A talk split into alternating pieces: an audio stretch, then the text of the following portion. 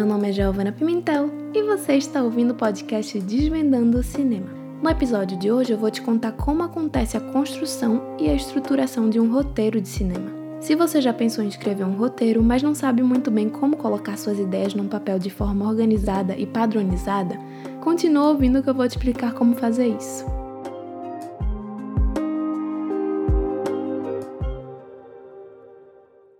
O cinema é uma arte que envolve diversos profissionais e uma cadeia complexa de produção. Quando a gente analisa um filme, pode levar em conta diversos elementos que são apresentados nele, como a direção de arte, a cinematografia, a direção, a atuação e vários outros. Mas existe um elemento específico que é fundamental e indispensável em todo filme para contar aquela história que chega até o público.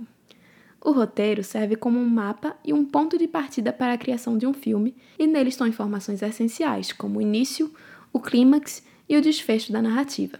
Além, claro, dos diálogos de personagens, as descrições de cada cena, as ações, as divisões entre cenas, os atos narrativos. Basicamente, através do roteiro, você consegue visualizar todo o filme em detalhes, exatamente como ele vai ser rodado no período de produção. O roteiro serve como um guia para toda a equipe de produção, como por exemplo, o produtor daquele filme vai, por meio do roteiro, montar uma lista do que vai ser necessário nos dias da gravação, desde os itens de direção de arte, como objetos e cenários, até a quantidade de atores e figurantes.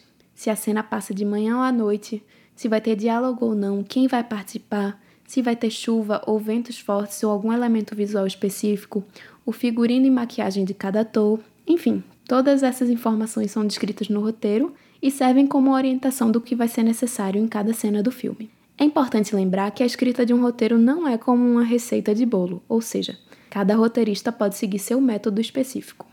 Alguns começam o roteiro já tendo definido uma ideia clara da história do início ao fim, incluindo o desfecho final, e outros podem começar só com um conflito inicial e ir modificando o rumo daqueles personagens ao longo do tempo. Então, essa estratégia de ideia varia bastante. De toda forma, é importante começar pelo menos com a ideia inicial daquela história e alguns elementos, como um protagonista ou protagonistas, um conflito que vai acontecer com eles, e se você não tiver as referências necessárias para escrever aquela história, é preciso pesquisar um pouco mais.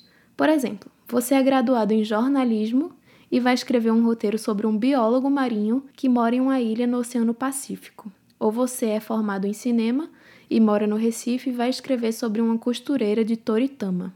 Você vai precisar de certa bagagem para falar da vida e da profissão desses personagens. Então você vai ter que correr atrás dessa bagagem pesquisando bastante sobre os assuntos que se relacionam com a sua história. Antes do roteiro, é comum que se escreva o argumento, que nada mais é do que a história um pouco mais resumida do que o roteiro em si, mas mais informativa e alongada do que uma sinopse do filme. Ele vai ser um texto escrito em prosa, sem diálogos, no tempo presente e em terceira pessoa. Por ser um texto de leitura mais fácil e rápida, muitas vezes o argumento serve como uma apresentação do roteiro para uma possível venda ou financiamento. Com o argumento pronto, o próximo passo é estruturar aquela história no roteiro. O roteiro vai ter uma quantidade variável de páginas. Uma contagem comum é a de que uma página equivale a um minuto do filme aproximadamente, sendo essa contagem uma média geral e não uma medida exata. Um filme de 3 horas de duração vai ter em torno de 180 páginas, enquanto que um filme de 1 hora e meia vai ter aproximadamente 90 páginas. Sobre a estrutura do roteiro, existem alguns elementos que precisam ser explicados e o primeiro deles é o cabeçalho da cena. Em um roteiro, existe a divisão por cenas e você pode identificar essa divisão a cada cabeçalho novo que aparece. Quando entra um cabeçalho, se inicia uma nova cena. Nele vai estar escrito se aquela cena se passa em um local interno, como um cômodo de uma casa, por exemplo, ou externo, como um campo de futebol. Essa informação vai estar escrita como INT ou EXT. Depois disso, vai estar escrito local, como nos exemplos que eu dei seriam sala de estar de casa de fulana ou campo de futebol. E por último, vai estar escrito se aquela cena vai acontecer durante o dia ou durante a noite. No final, pode estar escrito assim: EXT, campo de futebol, hífen noite, ou INT, sala de estar na casa de fulana, dia. O segundo elemento que aparece no roteiro é a descrição da ação. Ela serve basicamente como uma descrição daquilo que é visto em cena. Essa descrição vai ser escrita no tempo verbal presente. Por exemplo, Débora, 45 anos, Loira, alta, magra, de olhos azuis, está deitada em uma cadeira de sol de madeira no quintal, posicionada diante de uma grande piscina retangular. O dia está quente e ensolarado. Ela veste um biquíni branco e um chapéu de palha marrom. Ao seu lado, em uma mesa de cabeceira, está uma caipirinha de limão e um livro de autoajuda com a capa virada para baixo. A partir daí, você pode começar a descrever o que aquela personagem vai fazer, ou se outra pessoa vai entrar em cena, ou se algo no ambiente vai mudar, como uma nuvem de chuva repentina, por exemplo. É importante lembrar que um roteiro serve para que quem vai ler consiga visualizar aquela história de forma clara. Então, alguns elementos visuais são fundamentais quando você vai traduzir a sua história num papel. Quando você pensa na sua ideia, quais são os elementos visuais essenciais no cenário de cada cena? Quais objetos pessoais, roupas, características físicas do personagem, forma de caminhar ou expressão facial vão traduzir uma determinada pessoa da forma como você quer retratar ela. É importante que quem lê o roteiro consiga imaginar ela de uma forma parecida com a que você imagina. Para isso, uma boa descrição visual é essencial. Você não precisa descrever minuciosamente cada detalhe do cenário, mas precisa falar de elementos que são importantes naquele ambiente e que também vão servir para que aquela cena seja visualizada mentalmente.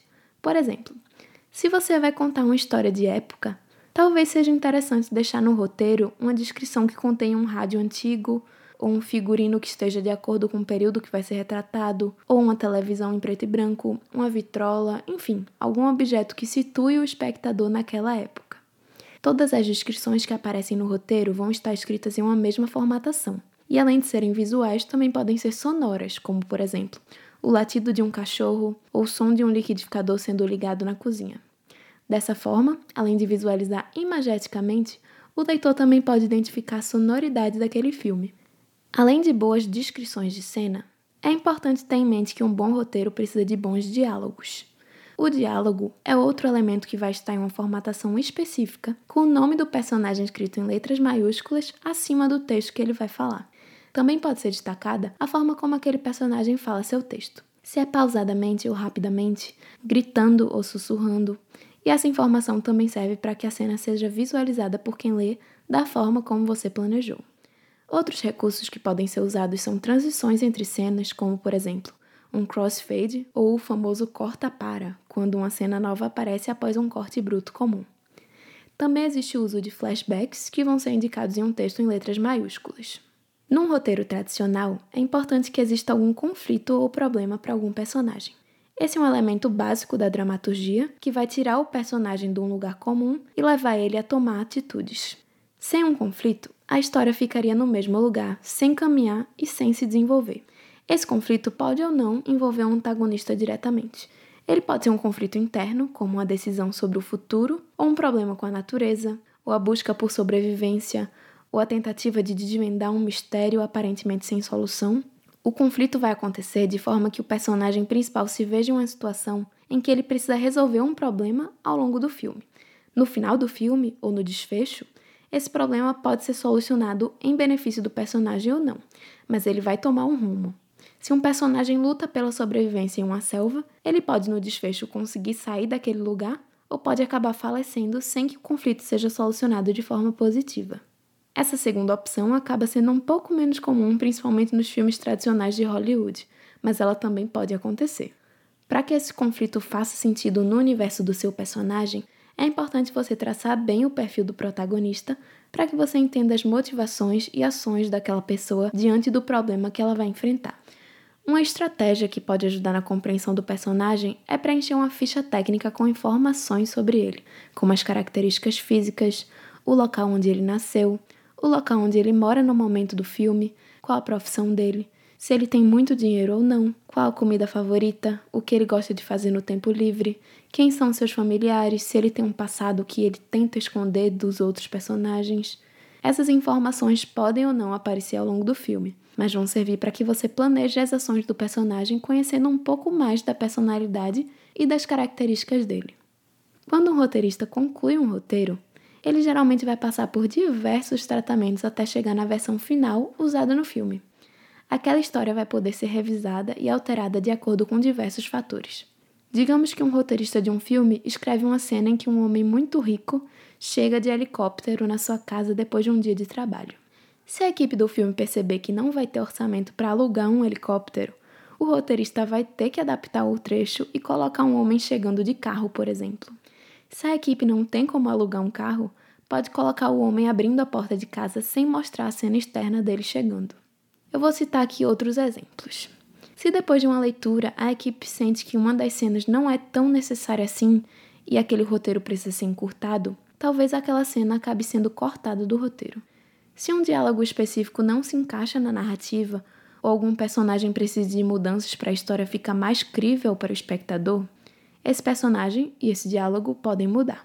Quando o roteirista ou a equipe de roteiristas chega ao resultado desejado do roteiro, ele provavelmente já vai ter passado por inúmeros tratamentos e adaptações.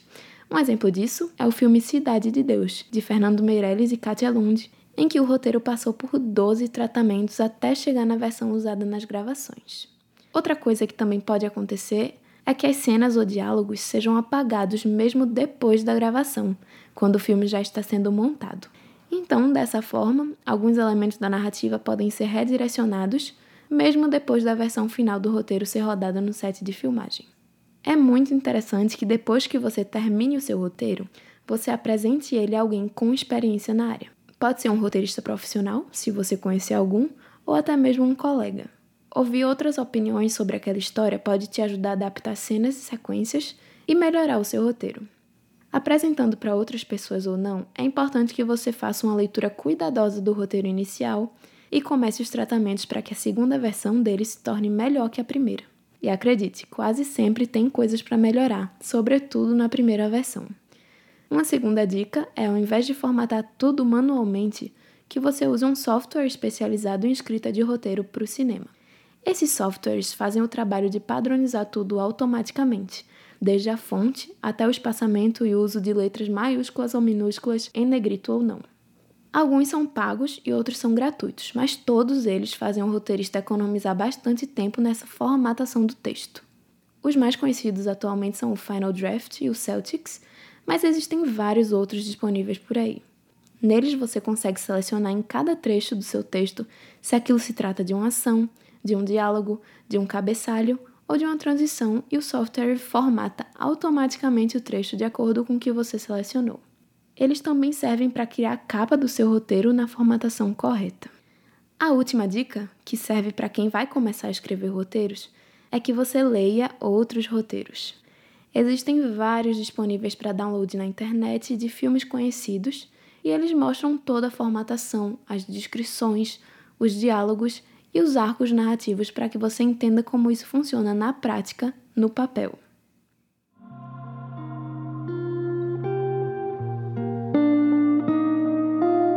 Muito obrigada por ter ouvido esse episódio de Desvendando o Cinema. Se você quiser saber mais informações, é só buscar no Instagram do podcast desvendandopod. Esse podcast foi produzido através de recursos da segunda fase da Lei Bank, número 14.017, de 29 de junho de 2020.